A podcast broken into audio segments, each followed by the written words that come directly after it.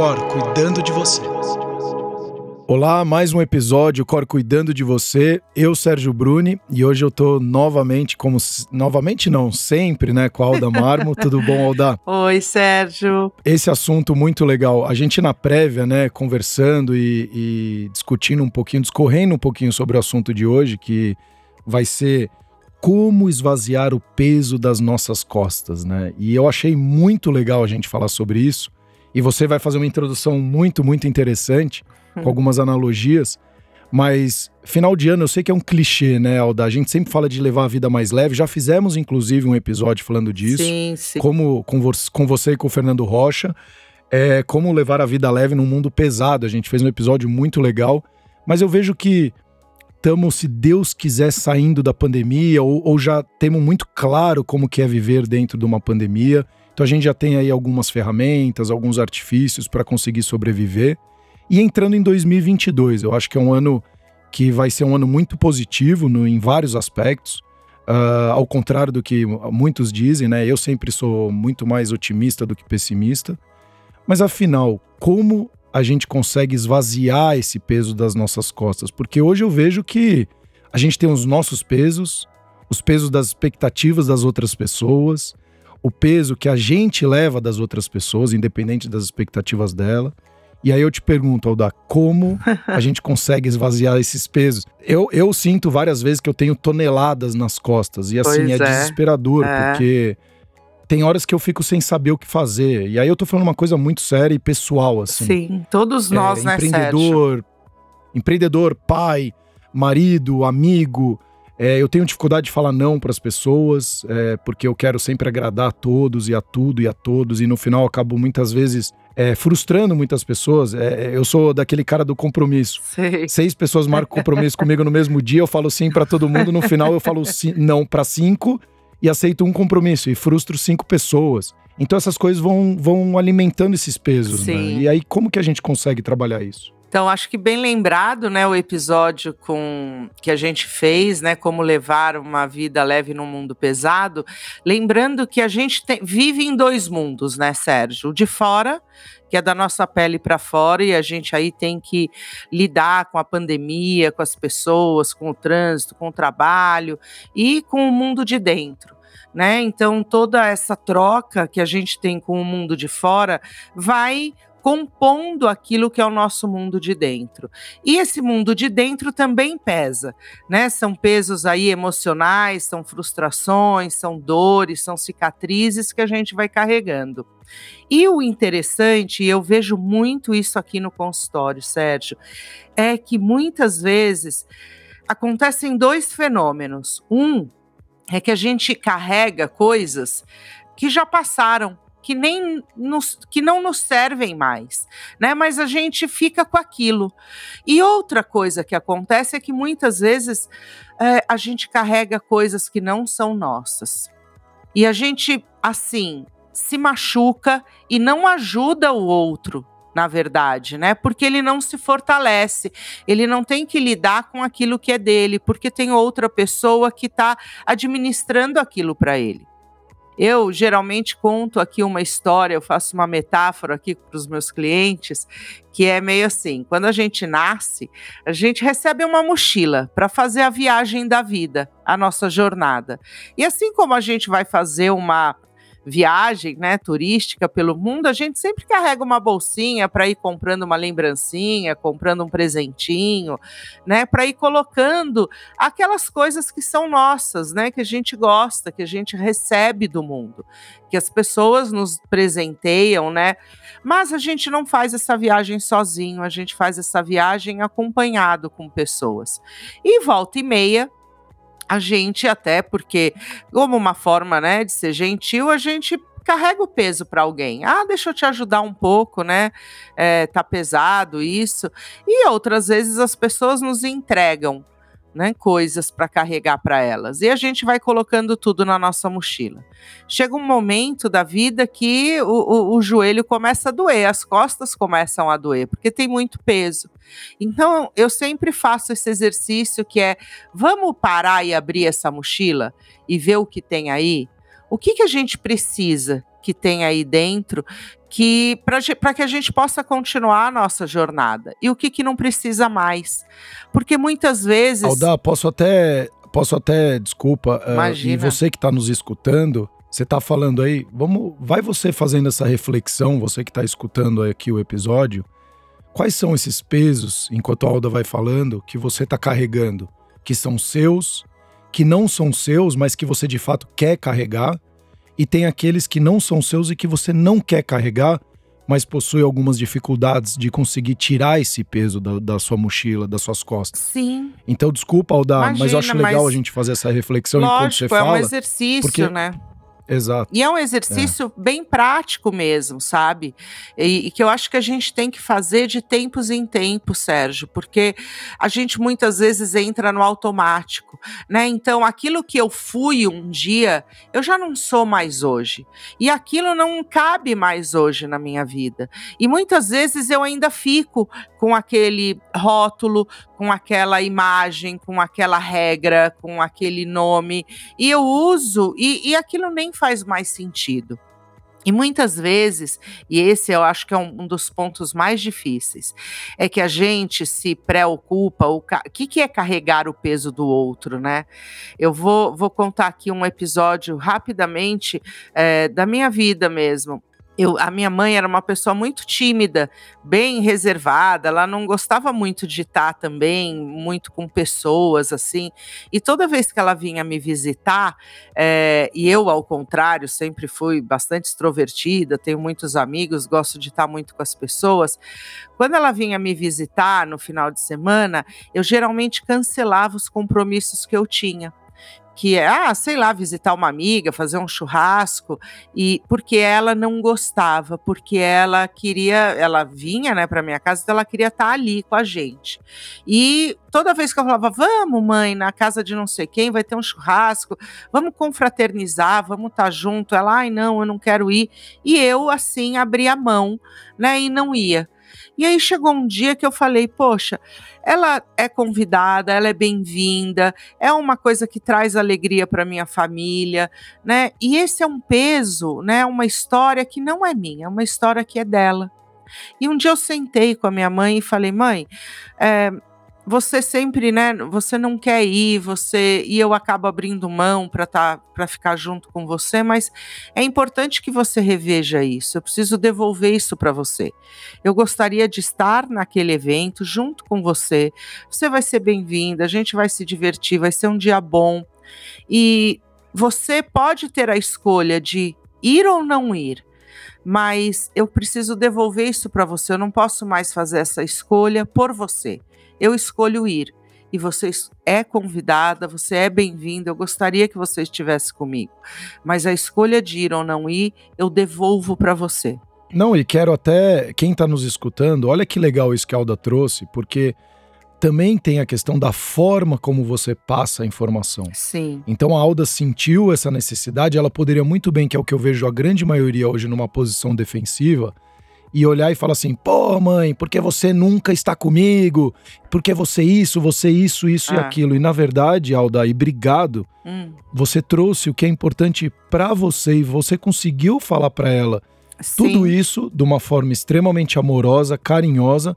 Falando a importância dela estar tá ao seu lado, Sim. mas que aquilo era muito importante porque era um momento seu e que você gostaria daquilo. Então, ao invés de jogar a responsabilidade só no outro e falar você nunca está presente, porque vocês e gerar um atrito entre vocês, na verdade você mostrou quão importante era para você a presença dela num ambiente seu e Sim. de uma forma super respeitosa. Então você que está escutando aqui, tente praticar também as formas como você fala, porque muitas vezes eu vejo as pessoas com medo de falar as coisas porque elas têm medo de é entrar em conflito e na verdade não confundam briga com discussão. Sim. A discussão normalmente ela é sempre benéfica e construtiva.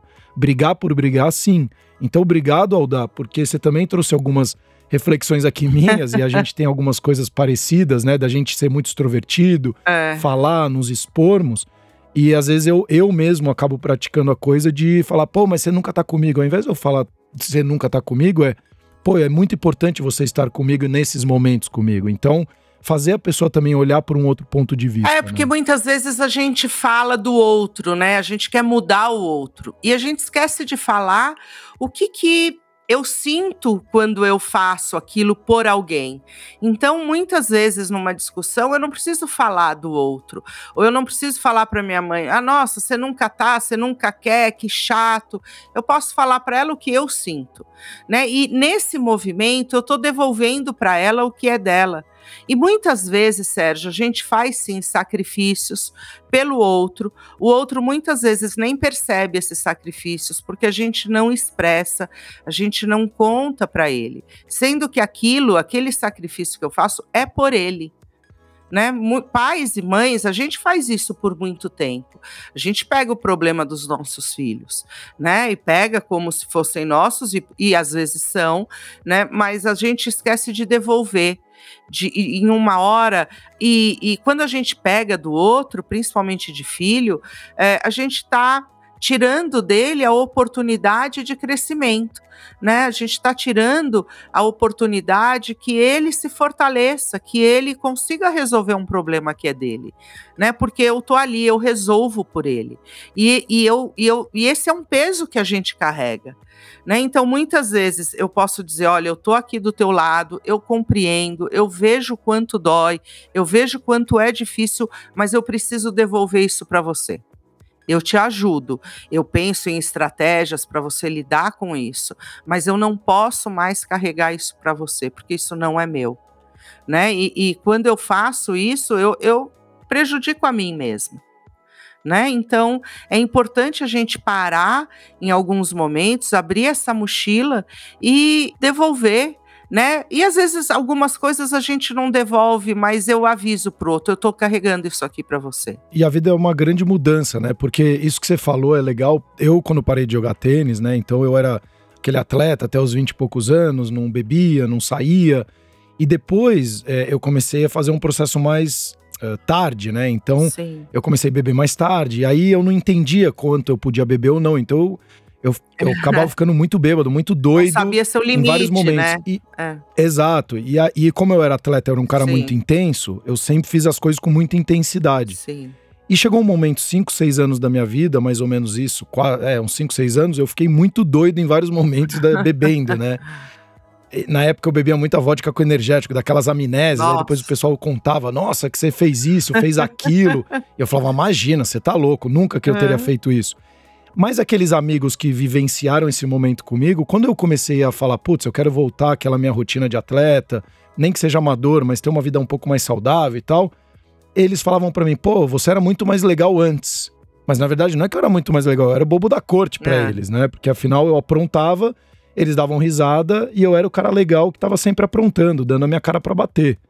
E é duro isso, eu tô falando uma besteirinha, é. mas que às vezes você fala, pô, não quero então voltar a ser aquele cara chato, entre aspas, disciplinado, cheio de, de, de manias, porque os outros estão achando que eu sou mais legal daquela outra forma. E a vida é uma grande mudança. E eu tenho várias conversas com amigos, até familiares, que falam: pô, eu não sou mais aquela pessoa que você achava que eu sou. Mas você, é como você falou lá no começo do episódio, você cria um rótulo. É. E a pessoa olha uma fotografia e te rotula de um filme inteiro que de repente ela nem acompanhou o filme, Sim. mas viu uma etapa da sua vida e falou: pô, você é desse jeito. Não, eu estou desse jeito, mas eu não sou esse jeito. Né? Exato. Né? E quando a gente vai, um dia a gente pode até fazer um, um, um episódio sobre isso. É, a gente tem que pensar, Sérgio, que um rótulo ele descreve pontualmente um comportamento. Então, eu falar para você, é, sei lá, se eu falar, nossa, eu sou uma fracassada. Não, eu não sou uma fracassada, mas pode ser que neste projeto eu tenha fracassado. E isso né, não, não pode determinar toda uma vida, toda uma personalidade. Né? Então, às vezes, a gente guarda esses rótulos, guarda esses nomes e usa isso, inclusive, para definir quem nós somos. E esse é um baita de um erro. Até porque nós, a gente é transição o tempo inteiro. Né? A gente é mudança. Exato. Eu agora, ao, ao, na, nos altos dos meus 50 anos, estou reparando muitas mudanças na minha vida. Né, mudanças de ideia, de Sim. pensamento, de necessidade. Eu tenho feito exercício e tenho Sim. falado, poxa, como por que, que eu não aguento mais o que eu aguentava antes? E eu tô me dando conta do meu corpo, né? Desse, desse novo corpo que eu tô habitando nesse momento. Então, a gente não tem que ter medo da mudança, porque nós somos uma mudança, né? E a gente não tem que abrir a mochila e falar isso me dá, isso não me dá mais. Outro dia eu vi um meme. Gente, cadê aquele corpo que aguentava ficar até as sete horas da manhã numa festa? É, não, eu também olhei para aquilo e falava: Meu Deus, eu também fazia isso. E cadê esse corpo? Cadê essa Alda?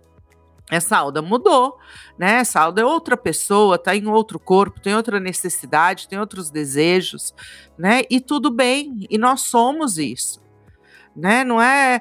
Às vezes eu escuto. Esses dias eu escutei uma amiga falando: ah, eu preciso resgatar aquela Ana que eu era antes. E eu fiquei pensando: putz, é, é, não existe mais. Você vai formular uma outra Ana, mas aquela não tem mais. Né? Você passou por muita coisa. Exato. Eu gosto muito da frase que a mudança ela é inevitável. Então, quanto mais rápido você aceitar a mudança, melhor você vai ficar porque ela é inevitável. A, as estações mudam, o, a nossa pele ela muda, muda, as nossas células são transformadas todo santo dia. Então, assim, é inevitável. Então, para que, que você tá com medo da mudança? Não tem, é, ela vai acontecer você com medo ou sem medo. É. Já que ela vai acontecer, vai, vai com medo mesmo. Então, mude, aceite a mudança, aceite a transformação. E, de novo, a vida é uma grande escola. Então, tente tirar aprendizados desse, dessa jornada, como você falou, olhando para essa mochila, que eu achei, eu acho muito legal essa analogia, é. para você ir abrindo ela constantemente, ou enfim, em determinados momentos da sua vida, olhar e falar: pô, isso aqui não me funciona mais, isso aqui eu não quero mais. Isso aqui eu acho que dá para colocar de novo dentro da minha mochila e, e, voltar a carregar um pezinho aqui dessa situação, né? Então não é, é que eu tiro, eu não posso voltar. Tudo depende, a vida é cíclica, é. né? Então pode ser que você naquela etapa não quer mais o problema da mãe e do pai, mas de repente você volta e vai ter que ter o problema do pai e da mãe de novo. Sim. E tá tudo bem. E tá né? tudo bem. É engraçado, né? E a gente precisa abrir essa mochila e tirar mesmo para pôr coisa nova. Né, sábado eu tava me arrumando para uma festa, eu falei, ah, eu vou com essa blusa. E era uma blusa que eu não usava há muito tempo. Aí eu fui, a hora que eu pus a blusa, gente, ela não cabia, parecia uma camisa de força. E aí eu falei, bom, tenho duas opções, ou eu dou a blusa, ou eu vou ter que fechar minha boca e fazer um mega regime para eu ser aquela, né, que eu fui no dia que a blusa coube, né? E, e aí aquela blusa ficou ali marcada, né? Hoje eu olhei para ela de novo e, e, você vê, né? Uma blusa pendurada faz a gente refletir, né? É, quem que era aquela? Né? E agora, o que, que você vai fazer com isso? Vai guardar uma coisa que não te serve mais, ocupando um espaço no teu guarda-roupa, ou você vai desapegar? disso. Ou não, né? Você vai fechar sua boca e correr atrás daquele corpo que um dia foi teu, né? Então, a blusa tá ali ainda, eu ainda não sei, não tomei nenhuma decisão a respeito, mas é isso, né? A gente tem que olhar para aquilo que não nos serve mais e tomar uma decisão né? O que, que eu vou fazer com isso agora? Exato. E aí eu vejo você falando, a gente falando muito aqui, né, da própria pessoa e, e junto um pouco de família. Quando você leva isso para o trabalho, para os estudos, faculdade, escola, enfim, é mais ou menos da mesma forma também. Então, às vezes você está no trabalho, você tem aquele chefe que não é legal, você está carregando peso, ou você tem um par do seu lado. Como trabalhar também em outros âmbitos? A, a, porque eu acho que aí entra também uma questão interpessoal, você com uma outra pessoa, e às vezes tem uma necessidade financeira, tudo que você precisa é engolir uns sapos, né? E eu, eu pelo menos, cresci que só cresce na vida quem engole sapo, mas até que ponto também você vai aguentar esse sapo, né? Até então, assim, como também lidar com essas situações do dia a dia, né? Então, eu gosto muito desse parzinho, sabe? Necessidades e acordos. E você estava falando ali no começo dos conflitos, né? E as pessoas têm muito medo de conflitar, né? Porque parece uma briga. E pior, parece que alguém tem que sair ganhando. Então, com essa mentalidade, quando você entra numa discussão, né, num, numa conversa e com essa, com esse mindset de que, putz, alguém vai sair ganhando, eu vou ter que ceder, é, já eh, primeiro a gente já nem quer entrar, né? E depois sai com algum gosto amargo ainda. E eu gosto muito do mindset de eu tenho uma necessidade, eu preciso fazer um acordo novo. Então, eu tô num trabalho, eu tenho um par, um chefe que eh, é aversivo, que é ruim, que eu fico mal ali, eu tenho que fazer uma, um autoexame. Por quê? Né? Que necessidade que eu tenho? Eu preciso que ele me fale coisas com antecedência, eu preciso que ele seja mais gentil. O que, que eu preciso para estar tá melhor nessa relação? E aí, sabendo disso, sabendo a meu respeito, eu posso chegar numa discussão, pedir ali uma reunião e uma conversa e refazer esse acordo, falando a meu respeito né? Olha, chefe, eu preciso que quando você é, é, tem aí uma necessidade de um relatório, de uma coisa, que você me tente trazer com um pouco mais de antecedência, porque isso me deixa muito ansiosa. Às vezes eu estou fazendo outro trabalho e eu gosto de fazer bem feito, e quando você me pede muito em cima da hora, eu acabo, inclusive, me perdendo. Então, para que eu te entregue melhor, vamos acordar aqui né, alguns pontos para que, inclusive, os resultados sejam melhores. Né? Então, um acordo, Sérgio, ele sempre vai é, visar, né, ter como ob objetivo é, o benefício dos dois. Né, o que, o quanto que é um ganha-ganha. Eu quero ganhar e você também. Até onde eu posso ceder? Até onde você pode ceder para que a gente possa sair daqui melhor. Né? Então, não é um, ah, eu tenho que, um se sacrifica para que o outro ganhe, mas é um acordo onde os dois possam sair ganhando daquela conversa, né? Atendendo a necessidade dos dois. O que acontece é que muitas vezes, para que eu possa, é, eu tenho que me sacrificar para que o outro fique bem. E aí é o peso que eu estou carregando na minha mochila que não é meu, né? Para que eu deixe o outro bem, eu tenho que engolir um sapo. E não é sempre assim, né? Então, eu, se fosse você, abriria aí a sua mochila e ver, veria quantos sapos você está carregando aí, hein, Sérgio?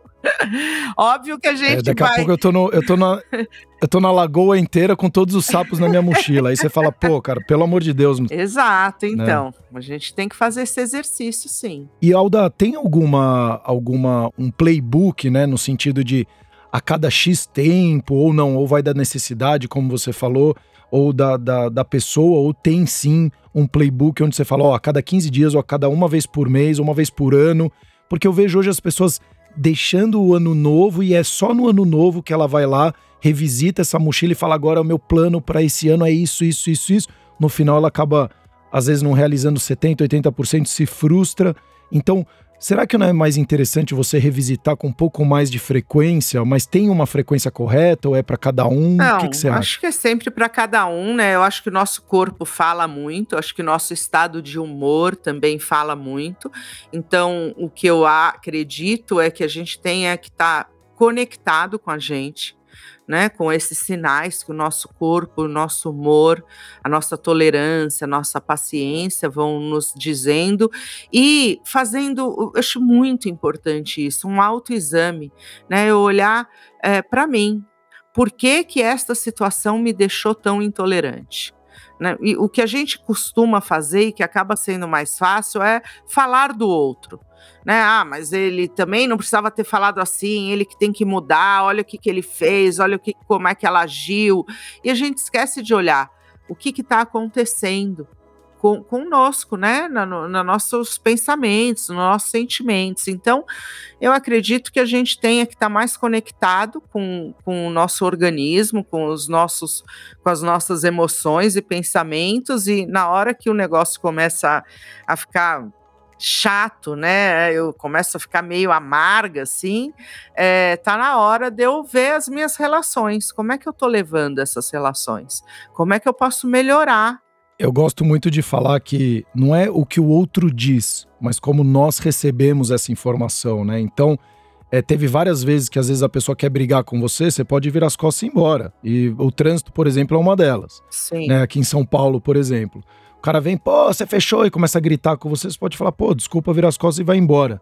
Então, ou você pode falar, não, você quer isso, você quer isso e, e dar continuidade a essa confusão, né? Então, é, de novo, não é como o outro tá falando, e sim como, como você disse, às vezes você não tá num estado de espírito bom consigo mesmo, e você é, volta para essa pessoa na mesma moeda e acha que o outro que estava errado, mas é. na verdade você só corroborou com essa situação, né? É. E outra coisa que eu acho que é muito é. interessante dessas mudanças que você falou, que a sua origem não define a sua bibliografia. Então, às vezes, aquele jeito que você era é assim que você tem que ser, não necessariamente. Você tem várias coisas aí que você vai desenvolvendo ao longo do tempo, como você muito bem é, pontuou, suas emoções e pensamentos vão mudando ao, decorrente, ao decorrer da sua vida, e não necessariamente, ah, eu vim daquilo, eu tenho que ser aquilo, não necessariamente. E você sabe que cê, é, o como, né, Sérgio? Acho que é a grande cereja do bolo, né? O como a gente olha para as situações.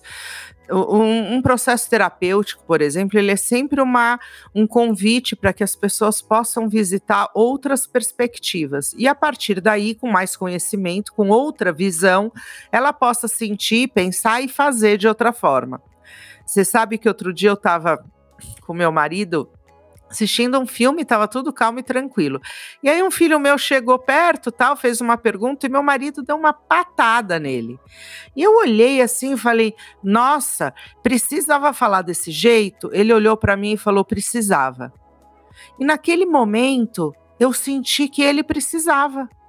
Falei, nossa, estava ou com raiva, ou não estava num bom humor, e talvez ele precisasse soltar daquele jeito, expressar uma raiva, expressar uma frustração.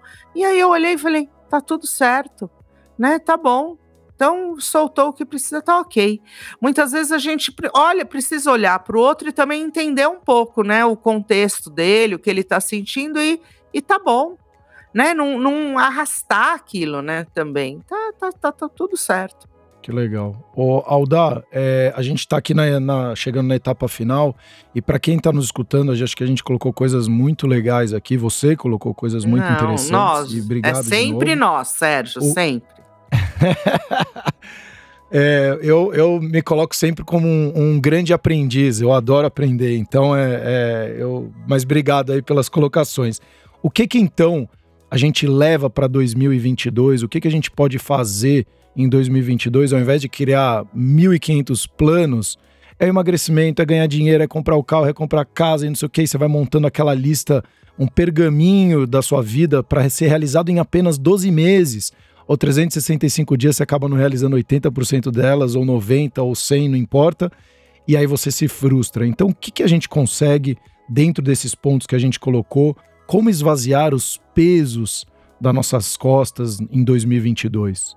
Como que seria começar? Então, sabe, começar talvez uma sugestão diferente, né? Ao invés de conquistar coisas, talvez seja uma boa, é, um caminho contrário é o que, que eu posso retirar esse ano da minha vida? Né? O que, que não me serve mais? Como é que eu posso abrir espaço para que o ano de 2022 possa me entregar coisas, né? Possa me surpreender? Como é que, que, que eu posso tirar daqui? Né, eu tenho um, um, um, tive um amigo, um grande coach que, que me ensinou muito e ele falava, Alda, é, existem três caminhos da produtividade. Just do it, né? Simplesmente faça o que tem que ser feito. É, renegocie prazos, né? Olha, infelizmente eu não vou te entregar agora, eu preciso de mais três meses. E abrir mão, isso aqui eu não vou fazer agora não é um plano para esse ano, não é para esse mês, eu não vou dar conta e eu vou tirar isso da minha frente, né? Você fazendo isso, a lista vai diminuir muito e assim você consegue dar conta daquilo que precisa ser feito. Então, fica aí como sugestão, como dica, conselho, ao invés de prometer coisas que você vai fazer, prometa que você vai retirar, fazer uma faxina, deixar mais leve a sua mochila. Isso, muito, muito obrigado. É muito legal, porque a gente sempre coloca como começo de ano, a gente tem que fazer coisas, né? A gente vai colocando Sim. coisas na mochila e vai aumentando. Já tá pesado, é. a gente joga mais peso ainda nas costas. Exatamente. Gente, muito legal essa analogia, mas que funciona muito bem. Quais coisas, e você que está nos escutando, o que você de fato quer tirar da sua mochila. Escolha uma única coisa no começo desse ano e tira. Sim. E, ah, mas vai demorar três, quatro meses para tirar. Não tem importância. Vai demorar o ano inteiro para tirar, não tem problema. Cada um é de um jeito, cada pessoa está no momento dela, você está no seu momento. Se você não conseguiu atingir ou fazer, tomar uma decisão que você tinha que ter tomado, talvez você não estava no momento, ou você não está no momento para tomar decisão. Eu sempre acredito que a gente tem as melhores ferramentas para aquele momento. É muito fácil, a gente já falou várias vezes aqui, você chegar lá na frente e falar: nossa, se eu pudesse voltar atrás eu faria diferente. Não, porque naquele momento você fez o melhor que você pôde. Todo mundo Exato. tem a melhor ferramenta para aquele momento. É. E eu, eu queria só finalizar com uma frase que você usou muito, muito legal, que é: você que está nos escutando aqui, se faça um convite a olhar sobre outras perspectivas a sua vida Sim. e as situações do seu dia a dia. Isso é muito, muito legal. É. Então, Alda, eu quero agradecer muito novamente ah, pelo delícia. convite. Você que está nos escutando, um 2022 maravilhoso para você e ele vai ser de uma forma ou de outra, porque a vida, eu sempre falo, é um lifelong learning, é um grande aprendizado. Sim. Então, retire algumas coisinhas aí que esteja pesando mais do que deveria nas suas costas para você conseguir dar passos aí um pouquinho melhores aí no seu, na, na sua vida e no, e no ano de 2022. Aldar, beijo, um beijo grande para você. Feliz 2022 Doriva que sempre é, Doriva que sempre nos ajuda aqui na gravação também. Doriva, beijo querido, grande para você. Um beijo. E, e você que está nos escutando, de novo, vá atrás dos outros episódios, porque tem episódios muito legais que Sim, a gente fez com a Alda que talvez bons. possa te tirar mais algumas outras dúvidas. E até os próximos episódios, o Cor cuidando de você.